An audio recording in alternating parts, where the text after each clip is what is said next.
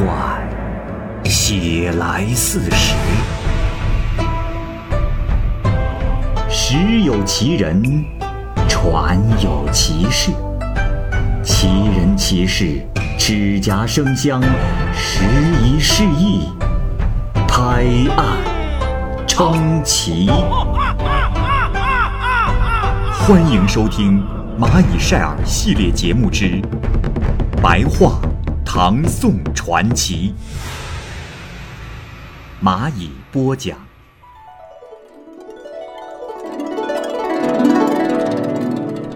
《杨太真外传》上，原著作者月史，第二集。这一天，玄宗在勤政殿宴集，大奏音乐。当时管理宫廷音乐的官署叫做教坊，教坊有一个叫做王大娘的，擅长顶百尺长杆，这杆上啊又放置木头山，样子就像是蓬莱仙岛。另外呢，又叫一个小孩拿着一个红缨杆子在山间进出，而自己啊就顶着这个长杆跳舞不停。当时刘晏因为是神童，被授予了秘书省正字之职，当时才十岁。可是此人聪明超过常人，玄宗就把他召到楼中来。贵妃呢？让他坐在自己的膝盖上，替他搽粉画眉、梳头扎巾，又叫他作诗咏着王大娘顶杆。贵妃的话音刚落，这刘晏诗就做好了。刘晏说：“楼前百戏竞争心，唯有长杆妙入神。谁为绮罗翻有力？”犹自闲清，更助人。意思啊是说，楼前百戏争着花样翻新，只有长杆最为奇妙入神。谁能想到顶杆的女子这般有劲儿？她还闲轻，又让人站在杆头。玄宗和贵妃以及宫嫔做客们听到此诗，都开怀大笑不止，喧闹之声。楼外都能听得到，于是玄宗命将象牙护锦纹袍赏赐给刘晏。玄宗又在木兰殿宴请诸王，正值木兰花开，可是当时啊，玄宗的心情并不好。贵妃呢，就乘醉舞了一曲《霓裳羽衣》，不想龙颜大悦，这才知道流风回雪的舞姿可以旋天转地。玄宗曾经梦见过十位仙女，就制作了紫云回和梦龙女，又制作了凌波池。这里说明一下乐曲紫云回的来历。当时啊，是有一天晚上啊，玄宗梦见了仙女十余人，是驾着祥云而下，每个人的手中都有一件乐器，凌空而奏，曲调清越，乃是仙界的音乐。这时，一位仙女说：“陛下，这是神仙曲，叫《紫云回》，现传授于陛下。此曲是魏晋时代的玄妙之音。”玄宗在梦中高兴地习记了曲调，醒来之后，余响还萦绕在耳边。到了早晨，就命吹玉笛的人来演习，并且把曲子的音节就都弄清楚了。这就是紫云回的来历。还有支曲子叫做《梦龙女》，它的来历呢是这样的：是玄宗在东都洛阳的时候，也是有一天晚上梦见了一个女子。此女子的容貌艳丽奇异，这头上啊梳着交心髻，长袖宽衣，在床前下拜。当时呢，玄宗就问：“你是何人？”回答的就说：“臣妾拜见陛下。妾乃是凌波池中的龙女，守卫宫禁，保护圣驾，实有功劳。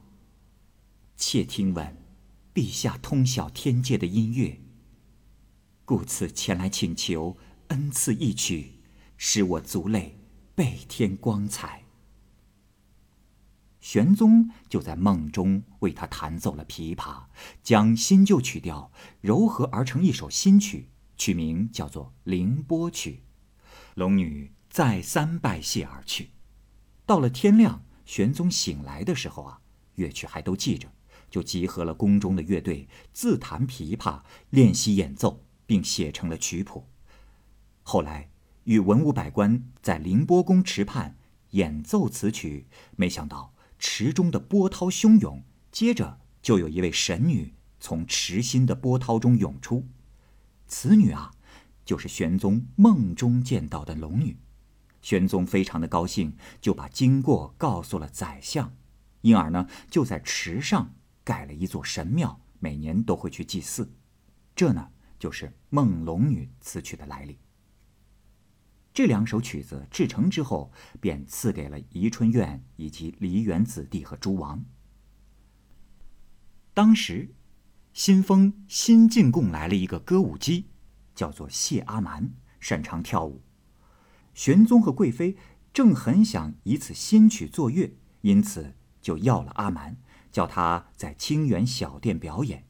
宁王吹玉笛，玄宗打节鼓，贵妃弹琵琶。马先期敲方响，李龟年吹碧丽，张野狐弹箜篌，贺怀志击拍板。这场音乐会从早上是直闹到中午，非常的欢快融洽。当时呢，只有贵妃的妹子秦国夫人端端正正的坐着当观众。乐曲演奏完毕之后，玄宗就对秦国夫人开玩笑说：“朕今日非常高兴。”我阿蛮的音乐班子甚是不俗，呃，秦国夫人，你听了那么久的音乐，难道不该给点赏钱吗？啊！哈哈哈哈哈哈这里说一下，阿蛮是玄宗在进宫中对自己的称呼。秦国夫人这是说：“哎呀，陛下可真会说笑，哪会有大唐天子的阿姨？”没有钱用的呢，来人呐，记着，出三百万作为赏钱。便出了三百万作为一局的赏钱。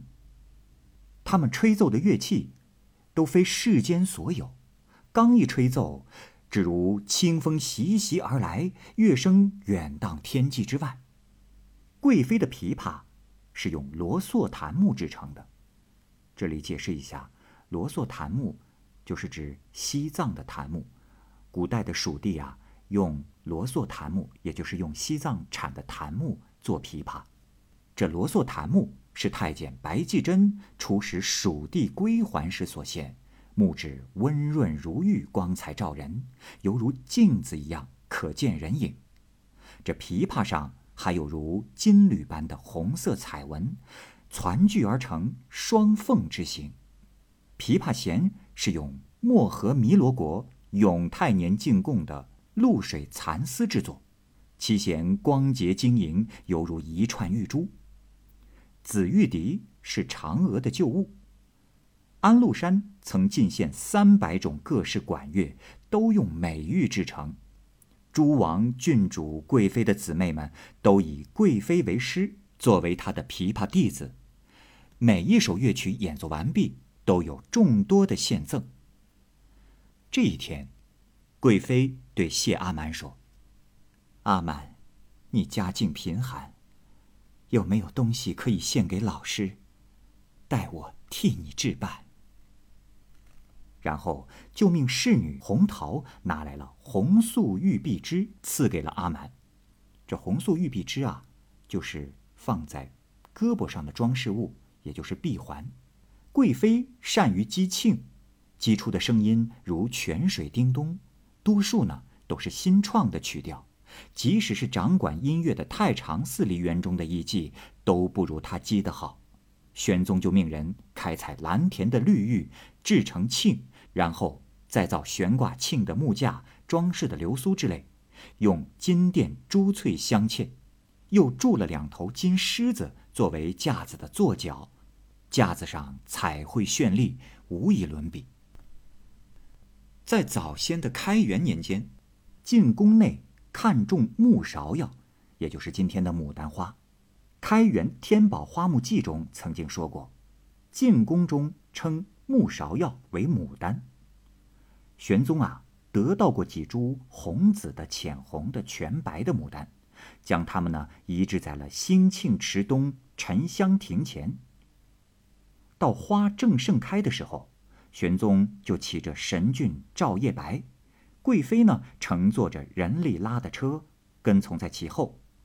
赵明挑选梨园子弟中艺伎精湛者，又挑来了十六个乐工。当年李龟年唱歌最负盛名，他呀就手捧弹板，带着众乐工前来准备唱歌。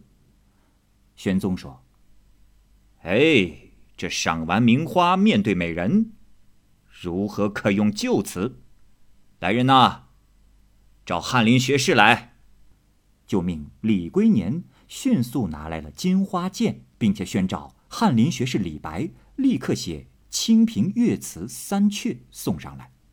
李白领旨，苦于昨晚喝的酒尚未醒，就提笔写了三首。第一首说：“云想衣裳。”花想容，春风拂槛露华浓。若非群玉山头见，会向瑶台月下逢。意思啊是说，云儿想象衣裳，花儿想象娇容，春风正轻拂栏杆，点点露珠正浓。倘若见到他不是在群玉仙山之上。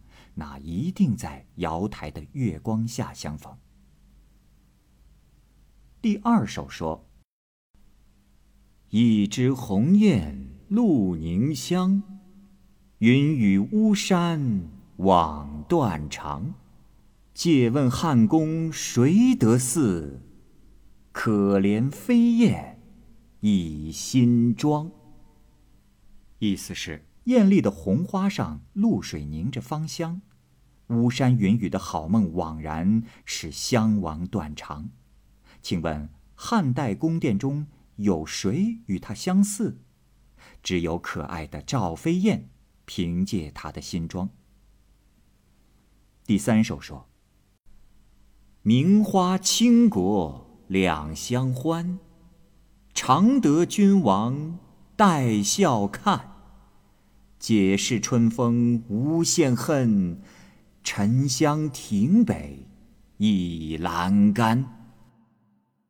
意思是，名花与美人同样招人喜爱，常常能赢得君王含笑观看。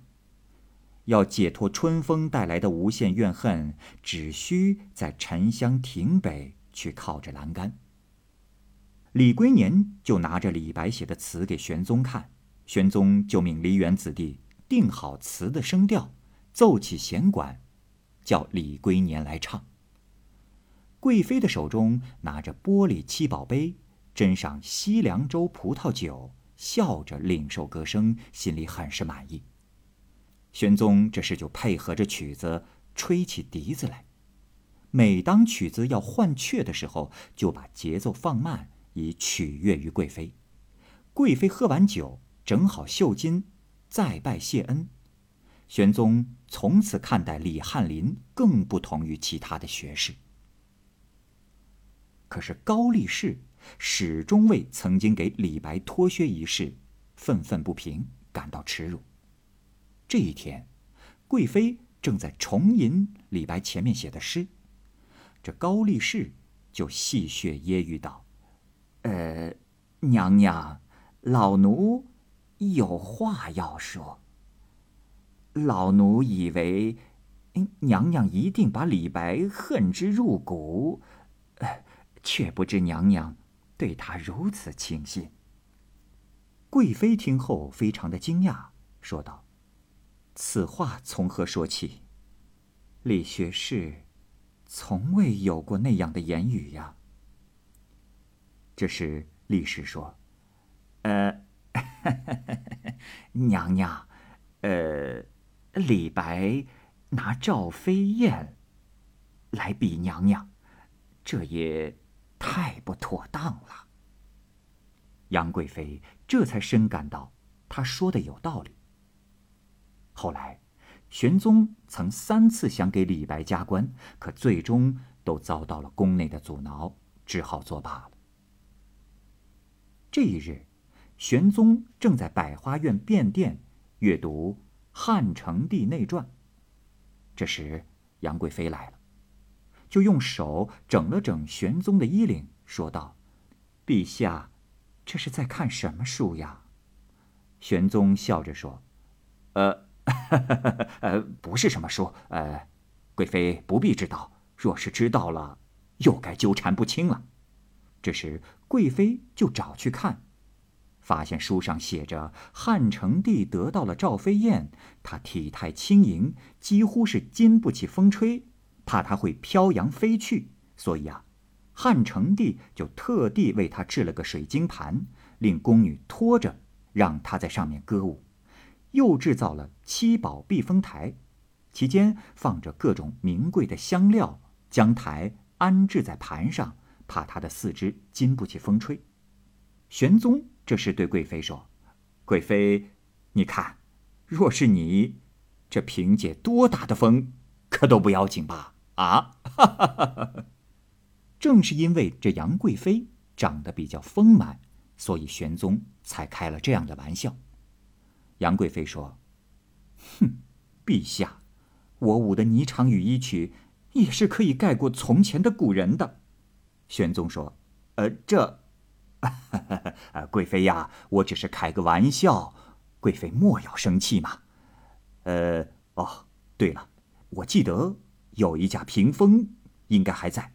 哎，若是找到了，我就把这架宝屏风送与贵妃。其实啊。”玄宗说的屏风叫做红泥，这红泥上雕刻着前代的许多美人儿，每个约有三寸长。他们佩戴的玩物衣服都是用各种珍宝拼合而成的，用水晶做地板，外面以玳瑁、水犀角做连轴，网络着珍珠、碧珠，点缀精妙，几乎是非人力所能做出来的。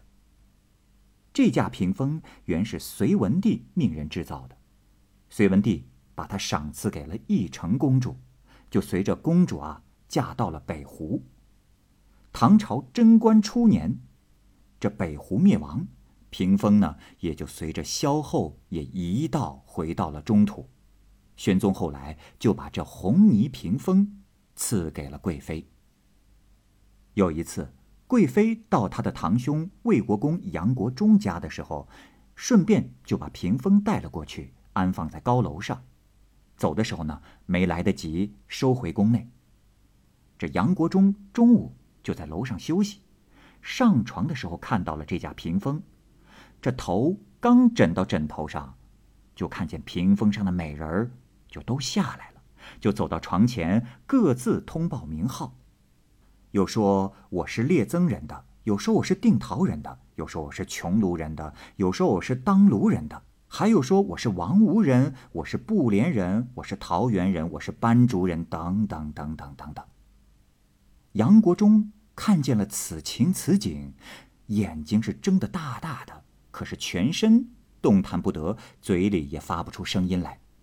后来美女们各以人物排列座次，一会儿。有腰肢纤细的艺妓十来个人走了过来，说：“我们是楚国张华的踏瑶娘。”就手拉着手唱起歌来说：“三朵芙蓉是我留，大杨造好小杨收。”又有两三个艺妓来说：“我们是楚宫里的宫妖娘，你难道没有见过《楚辞别序》中说‘优美花态，躬身玉肌’吗？”就这样。这些美人就逐个的表演他们擅长的技艺，等到呈现完毕，一个个就又回到了屏风之上。后来杨国忠才清醒了过来，醒来之后是十分的惶恐，急忙跑下楼来，立即命人将楼上关闭紧锁起来。后来贵妃知道了此事，也不再看此屏风了。安禄山叛乱之后。这东西还存在，在当时的宰相原在家中，可是以后就不知去向。好，这个故事就先讲到这儿。欢迎您继续关注《蚂蚁晒尔》系列故事《白话唐宋传奇》。感谢您的收听，我是蚂蚁。